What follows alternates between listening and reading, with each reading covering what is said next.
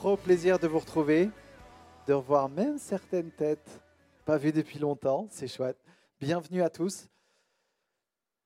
Oui, l'Église, comme tu as pu le voir avec ce MC en vidéo, c'est sur un week-end, parfois on le réalise, il y a plein d'endroits où les gens vivent Dieu de façon différente.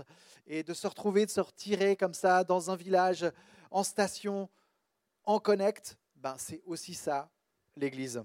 Et parfois, quand on euh, débrief euh, le week-end entier, ben, on réalise qu'il y a plein d'endroits différents où les choses se sont vécues et où les gens se sont rapprochés de Dieu, où les gens se sont rapprochés les uns les autres.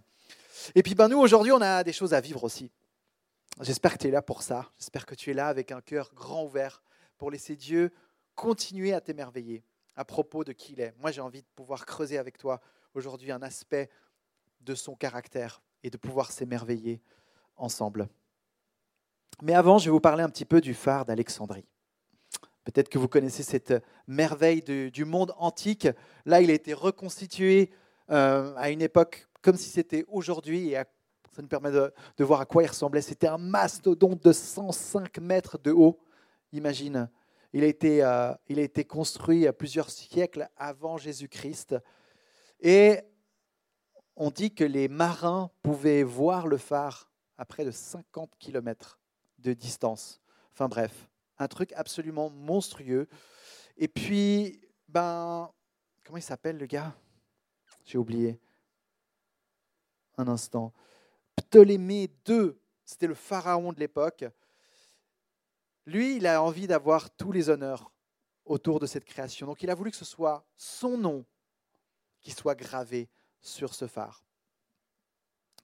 Sauf que le vrai constructeur de ce phare, c'était un architecte, et il s'appelait, j'ai déjà oublié, Sostratus. Sostratus, c'était lui le vrai créateur. Et il voyait bien que devant la grandeur du pharaon, il ne pouvait pas trop résister. Mais il avait un plan.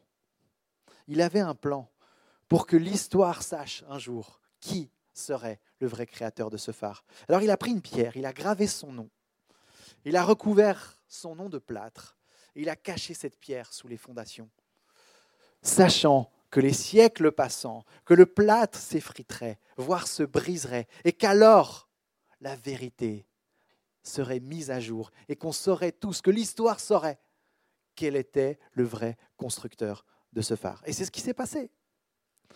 Et on aime ce genre d'histoire, on aime ce genre d'histoire où c'est la vérité qui a finalement le dernier mot. Cette histoire-là, elle raconte l'histoire d'un homme qui a simplement voulu laisser la vérité parler. Le lien que je veux faire avec, Jésus, c'est que bah lui, tu le sais, et on est en train de, vivre une série là autour où il est sur la croix. C'est là qu'il a terminé sa vie, mais on sait aussi que trois jours après, ce n'était pas la fin de l'histoire. Et que la justice, elle, finalement, a eu le dernier mot.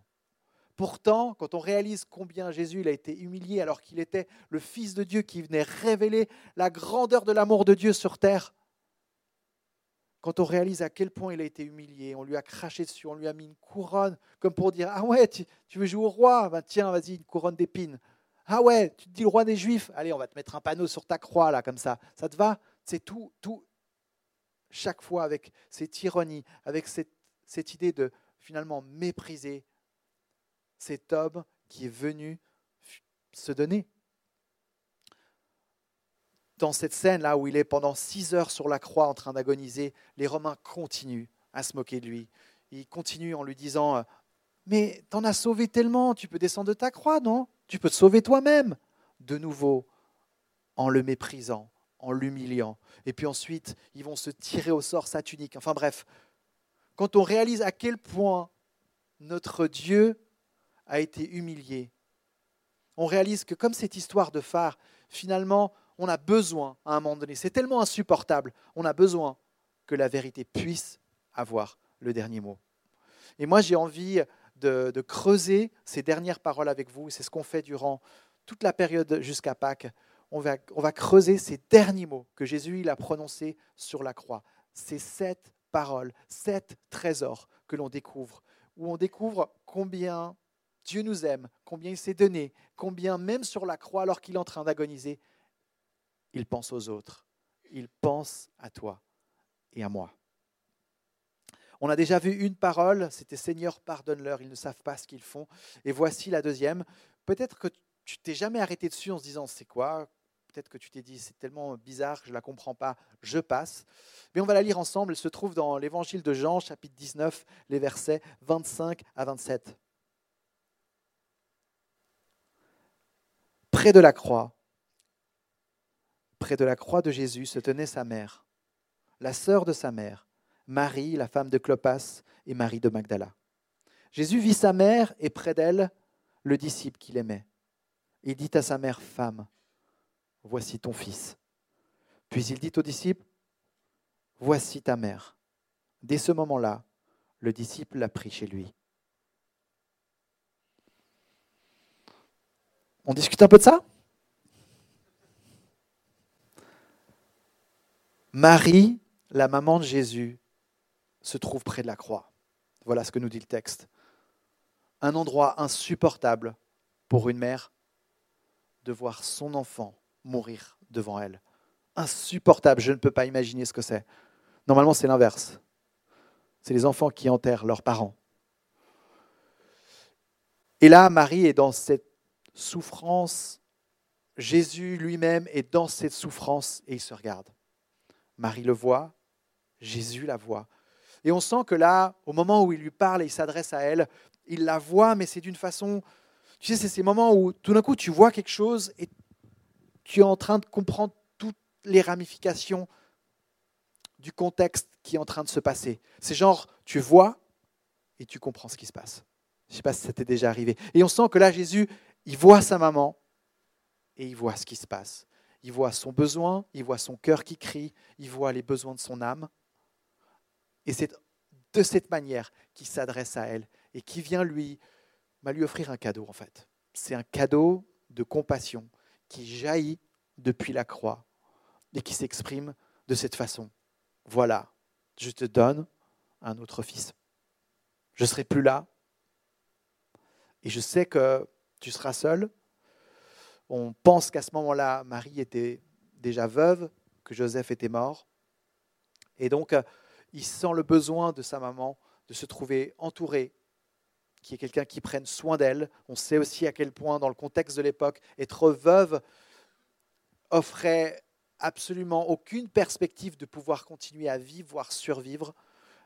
Et donc, il vient comme combler un besoin qui était en train d'apparaître dans la réalité de la vie de Marie, sa maman. Et là, pour ceux qui connaissent un peu, vous allez me dire, non mais Jésus, il avait des frères. Euh, il y en aurait eu d'autres qui avaient la possibilité de prendre la relève. Pourquoi Jean? Pourquoi c'est à lui de faire ce job-là, entre guillemets? Là encore, on n'a pas énormément de, contexte pour euh, imaginer les réponses.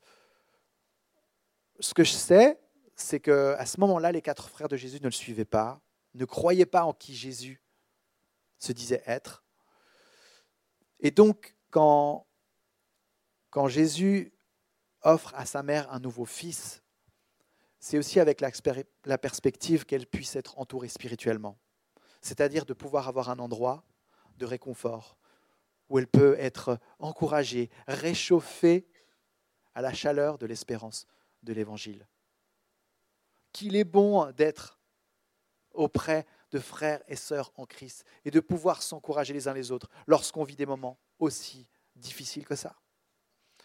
Donc voilà, je suis en train de nous décrire ce passage avec Jésus qui pense à sa maman et qui vient, qui vient comprendre et pointer un besoin qui est en train de crier dans l'âme de sa mère. Tout ça pour dire que Jésus voit sa mère depuis la croix, mais je crois qu'il nous voit aussi, toi et moi, depuis la croix. Il nous voit avec nos besoins, il nous voit avec nos réalités. Et que le Dieu dont je suis en train de parler aujourd'hui, c'est un Dieu qui prend soin de nous, qui est attentif aux besoins les plus profonds de notre âme. Je ne sais pas toi, mais avant, quand on chante dans ce temps louange, je ne manquerai de rien. Moi, j'étais déjà un peu avec la tête dans le message, tu vois. Donc, euh, j'étais en train de combiner ce temps louange, en train de proclamer je ne manquerai de rien, et en même temps, en train de penser à ce passage où je vois Jésus sur la croix, qui a bien d'autres choses à penser, en train d'agoniser, mais qui pense encore à sa mère, qui la voit dans sa réalité. Ben voilà notre Dieu. Voilà pourquoi finalement on peut chanter haut et fort aujourd'hui encore en disant Waouh, on a un Dieu qui pourvoit, qui est là, qui est aux petits soins et qui s'intéresse à ce que tu es en train de vivre. Et je pense que souvent dans notre relation avec Dieu, une des étapes les plus, les plus directes, les plus faciles, c'est celle de venir tel que nous sommes devant Dieu, avec nos besoins, avec notre réalité, parce qu'il sait Dieu que c'est souvent la porte d'entrée pour connecter avec nous. Et c'est sa spécialité. C'est ça que j'aimerais te dire. Il peut même être en train de mourir sur une croix qu'il sait être ce Dieu de compassion. Il ne peut pas être autrement. Et c'est à ce point-là qu'il nous aime.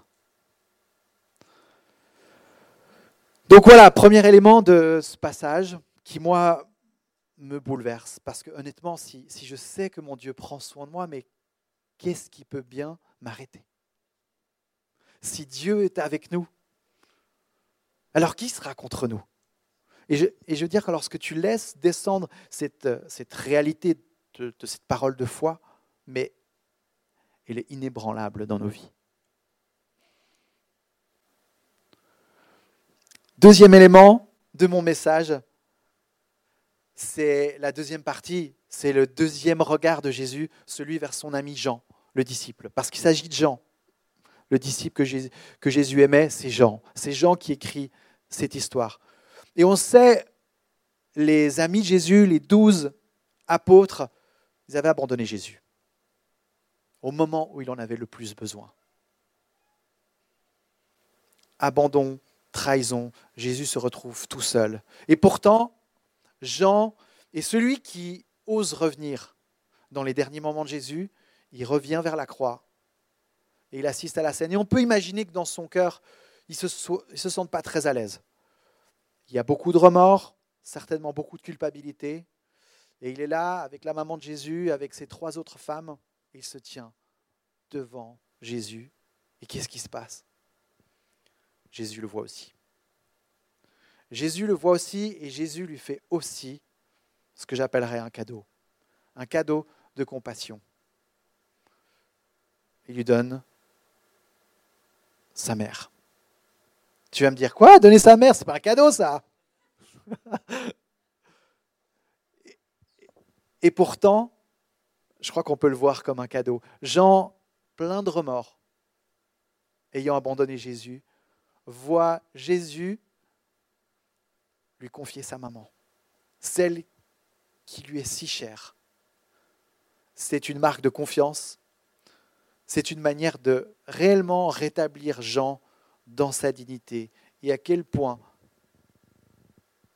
il apprécie ce qu'il peut apporter à sa maman.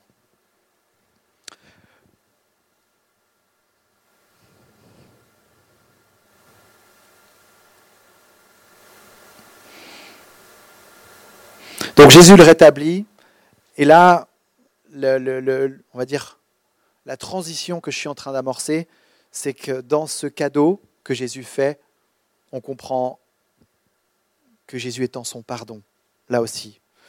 Jean s'en voulait, Jean a besoin d'entendre quoi? Oui, tu me fais confiance, oui, tu me confies quelque chose, une nouvelle mission, mais en même temps, oui, tu me pardonnes. Je suis rétabli, je peux me tenir devant toi à nouveau. Et, et ce pardon qui jaillit de la croix, auprès de son ami, auprès de son disciple, me fait énormément penser aussi à la scène qui aura lieu un peu plus tard, après que Jésus soit ressuscité, lorsqu'il se retrouve devant Pierre, et que là, il lui répète trois fois, vous vous souvenez de la scène Est-ce que tu m'aimes? Est-ce que tu m'aimes? Est-ce que tu m'aimes? Oui, oui, oui. Alors quoi? Alors il y a une mission pour toi. Alors je te confie quelque chose. Alors toi aussi, je t'établis. Prends soin de mes brebis. Ce qu'on est en train de découvrir, c'est que au cœur du pardon, Jésus nous envoie. Et que souvent, dans nos réalités, dans nos vies, là où on a le plus reçu de Dieu, c'est exactement là qu'il a envie de faire quelque chose qui déborde. Parce que la vie avec Dieu où il prend soin de toi, et puis c'est pour toi, et puis c'est encore pour toi, et puis tu en veux encore une couche, et puis oui, encore plus de toi Dieu, et puis c'est pour moi, et puis je suis comblé, et puis je suis content. Mais ce n'est pas la fin de l'histoire. Ce qu'on a reçu est appelé à déborder. Et ce que Jean reçoit là, c'est un cadeau qui est appelé à déborder. C'est je te pardonne pour ce que tu as fait et je te montre qu'il y a de nouvelles choses à vivre. Et là, il y a ma maman. Elle a besoin d'être entourée. Prends soin d'elle. Waouh Mon Dieu me donne une nouvelle mission.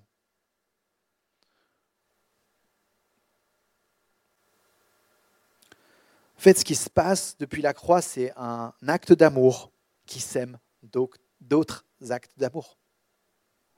Jean qui reçoit cet acte d'amour, et Jean, si on sait la suite de l'histoire, mais toute sa vie va être à propos de semer d'autres actes d'amour. Toute sa vie va être à propos de raconter et de parler de qui est ce Dieu d'amour. Il va même écrire un livre qu'on est en train de lire, dont on est en train de parler 2000 ans plus tard. Il va aller littéralement jusqu'au bout de la terre pour parler de cet amour-là.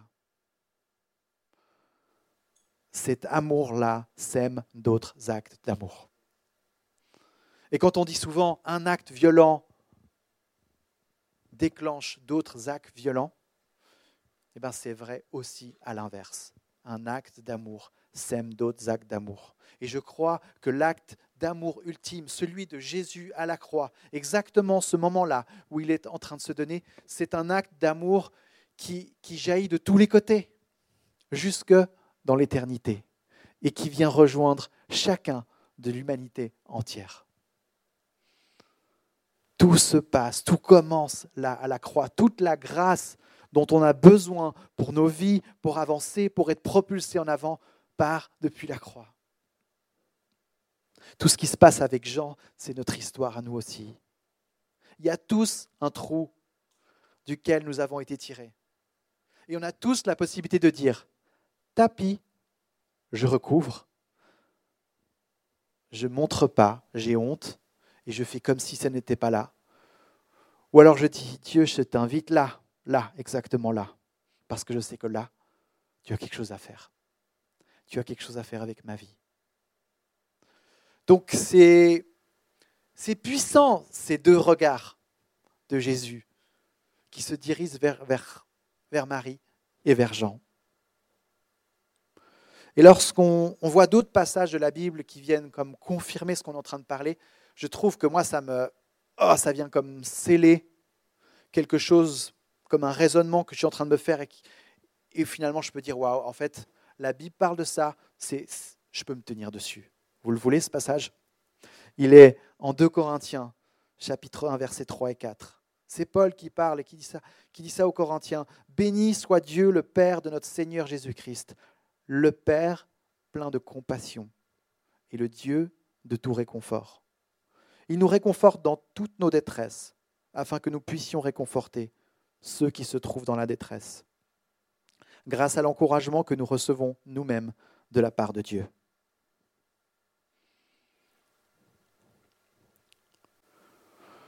c'est un cycle en fait. Dieu qui nous réconforte, nous qui nous mettons à réconforter d'autres. Ça va ensemble, c'est une danse. Et c'est pour ça qu'on peut dire après, j'ai été consolé, alors je peux consoler d'autres. J'ai été pardonné, alors je peux pardonner. Oh, c'est dur à dire. Oh, c'est... Oui, c'est dur à dire que c'est dur à vivre. Mais si tu sais que c'est une réalité, si tu sais que c'est comme ça que ça se passe, alors tu peux tendre dans cette direction. Et lorsqu'on t'a fait du mal, tu peux choisir au-dessus de cette situation de dire, la vérité c'est que j'ai été pardonné, que je suis appelé aussi à pardonner. Et c'est là que je vais me diriger. Tu sais, dans mon quartier où je vis, un mot que j'ai entendu, mais tellement souvent dans les familles autour de moi, c'est le mot couper les ponts. Je crois que j'en ai déjà parlé en plus. C'est genre, ça va pas Je coupe les ponts. Ça va pas avec mes parents Je coupe les ponts. Puis en fait, tu découvres les histoires des uns et des autres, et c'est des histoires où, ah, mes parents, non, je ne les ai pas vus depuis 10 euh, ans, 8 ans, si, ça. Et en fait, le mot à la mode, c'est ça va pas, je coupe les ponts. Et la réalité que je suis en train de parler là, c'est ça va pas, mais il y a quelque chose à vivre alors. Et cette réalité, elle se peut se jouer avec ta famille, c'est-à-dire avec tes parents, avec tes enfants, mais elle peut se jouer dans ton couple, elle peut jouer au travail. Ça va pas, on en parle et il y a moyen. Ça, c'est, ce que je crois. il y a moyen de pouvoir repartir plus fort, plus proche, mieux compris. Et si les deux parties sont prêts à vivre cette réalité-là, il y, a, réellement moyen de se prendre dans les bras. Il y a réellement moyen de pouvoir se pardonner. Je ne sais pas comment ça résonne, mais là, je suis conscient que ce message, il attaque en profondeur. Et c'est-à-dire qu'une question là qui crie tout au long de ce message, c'est comment va ton âme? Où est-ce que tu as besoin que Dieu vienne te rencontrer au plus profond de toi-même en ce moment? Et est-ce que dans cette période du carême, une période un peu, on va dire, euh, privilégiée, est-ce qu'il y a du temps à part pour laisser Dieu venir te rencontrer là où tu en as le plus besoin? C'est si précieux. Tout commence là, dans l'intimité avec notre Dieu.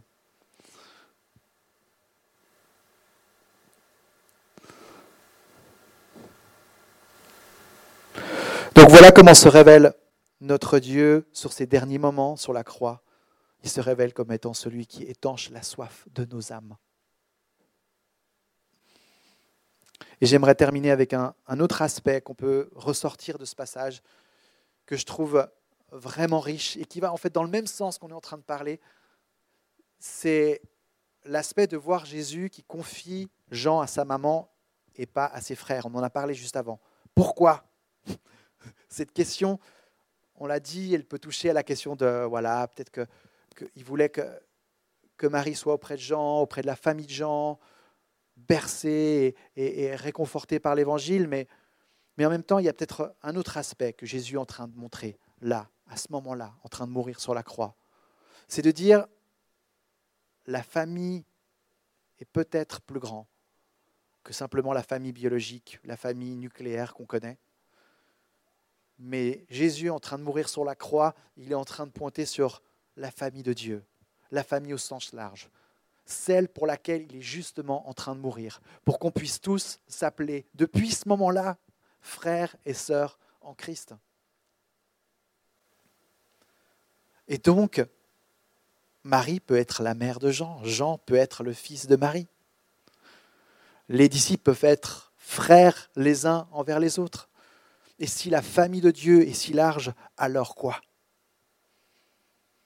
Alors on peut prendre soin les uns des autres. C'est pas ce qu'on nous dit beaucoup à l'église. de valoriser la communauté, de prendre soin des uns des autres. Moi, je crois qu'exactement sur ce passage-là, Jésus pointe dans la même direction. Il est en train de nous dire, les gars, ce que vous avez reçu peut se donner à votre tour, dans la famille de Dieu également. Et donc, il y a la question qui vient tous nous rejoindre, c'est qui est-ce que Dieu est en train de pointer en ce moment dans ta vie, dans ton entourage, et dont il te dit, prends soin de lui. De la même manière que qui dit à Jean, prends soin de ma maman. Parce qu'on la sait, la suite de l'histoire. Elle nous l'est donnée en une simple phrase à la fin du verset. Jean l'a pris chez lui. Autrement dit, il prend soin d'elle.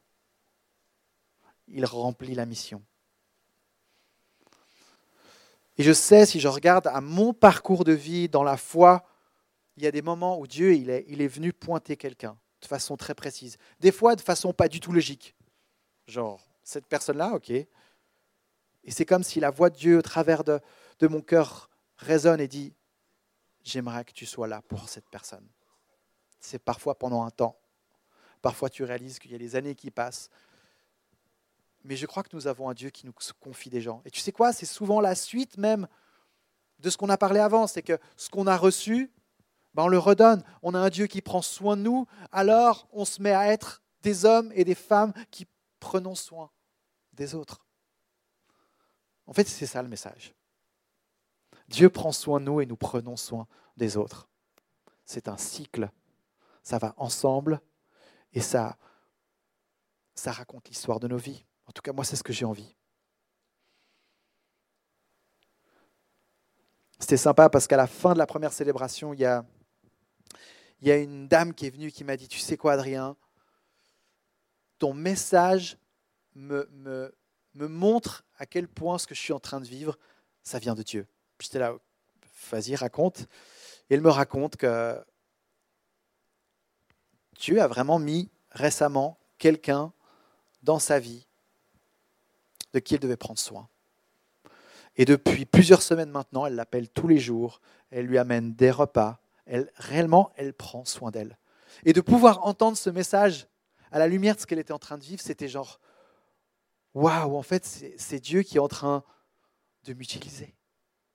Est-ce que ce n'est pas finalement un des besoins les plus profonds de notre être, c'est de sentir que, que ce qu'on fait, ça fait une différence Et un truc qu'elle me disait, elle me disait, mais ça me donne tellement de joie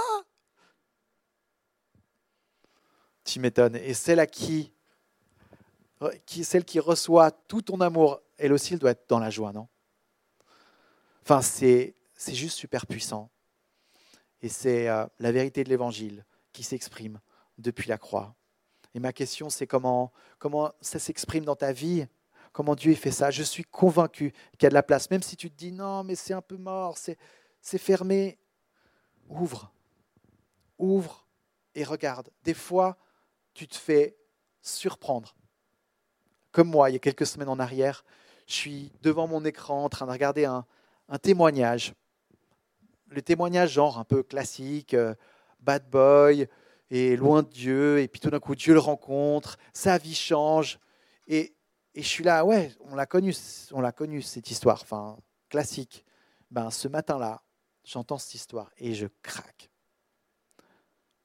Je craque parce que Dieu il est en train de toucher mon cœur et il est en train de me parler à ce moment-là.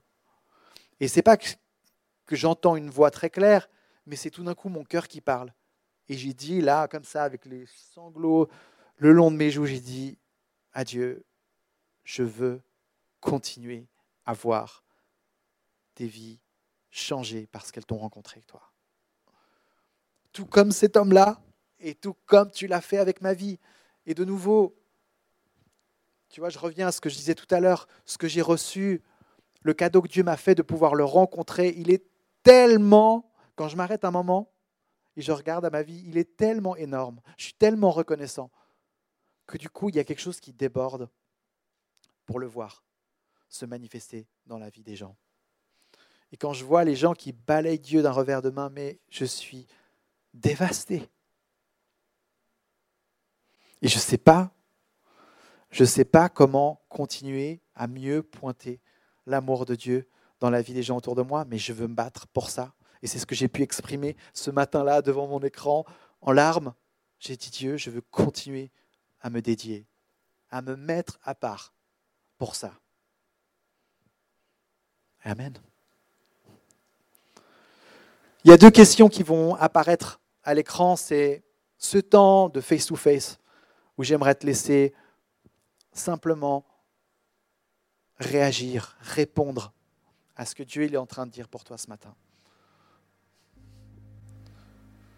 Ça peut se manifester dans d'autres directions, mais je pense que c'est un petit peu le centre de mon message, ces deux questions. Et puis j'aimerais prier pour toi, t'envoyer aller euh, vivre un cœur à cœur avec notre Dieu.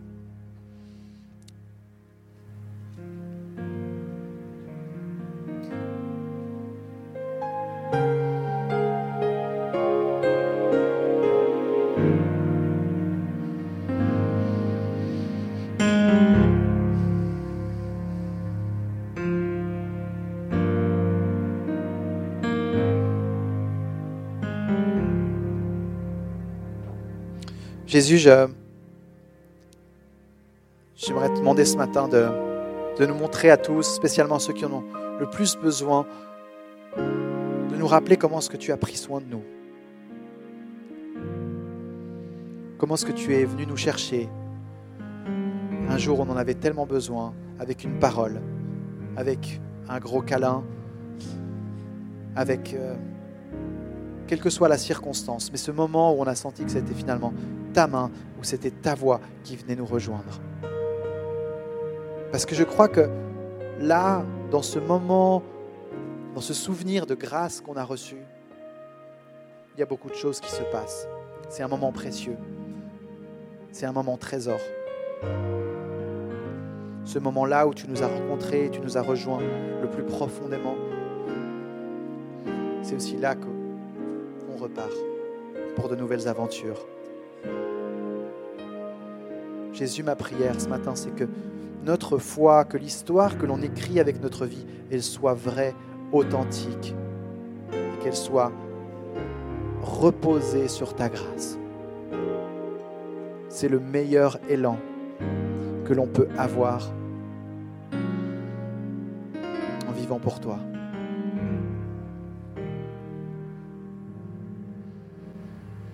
Et Jésus, je, dirige ma prière aussi ce matin pour ceux qui ont, qui ont reçu les câlins, qui ont, qui ont vécu la transformation et puis qui sont dans une phase euh, un peu d'attente. C'est quoi la suite pour moi? Où est-ce que tu m'envoies? Quelle est la parole qui précise la suite de cette année? Qui sont les personnes dont tu voudrais que je prenne soin? Je sens qu'il y a tellement, tellement qu'il y a trop et je voudrais faire l'essentiel. Et là, Jésus, je t'invite ce matin à être celui aussi qui précise l'image.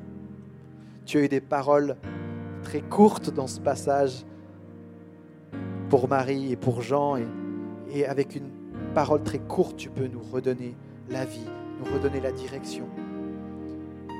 Et j'aimerais te dire, au travers de tous ceux qui te cherchent en ce moment sur ce sujet, envoie-nous. Précise l'appel amène-nous au centre de ce qu'on est appelé à faire. Et que l'on rayonne là, ta lumière, Jésus.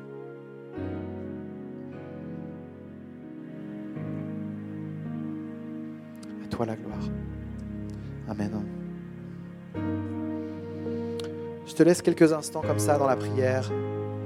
Et puis ensuite, la benne va nous reprendre pour continuer à vivre un, un temps dans sa présence.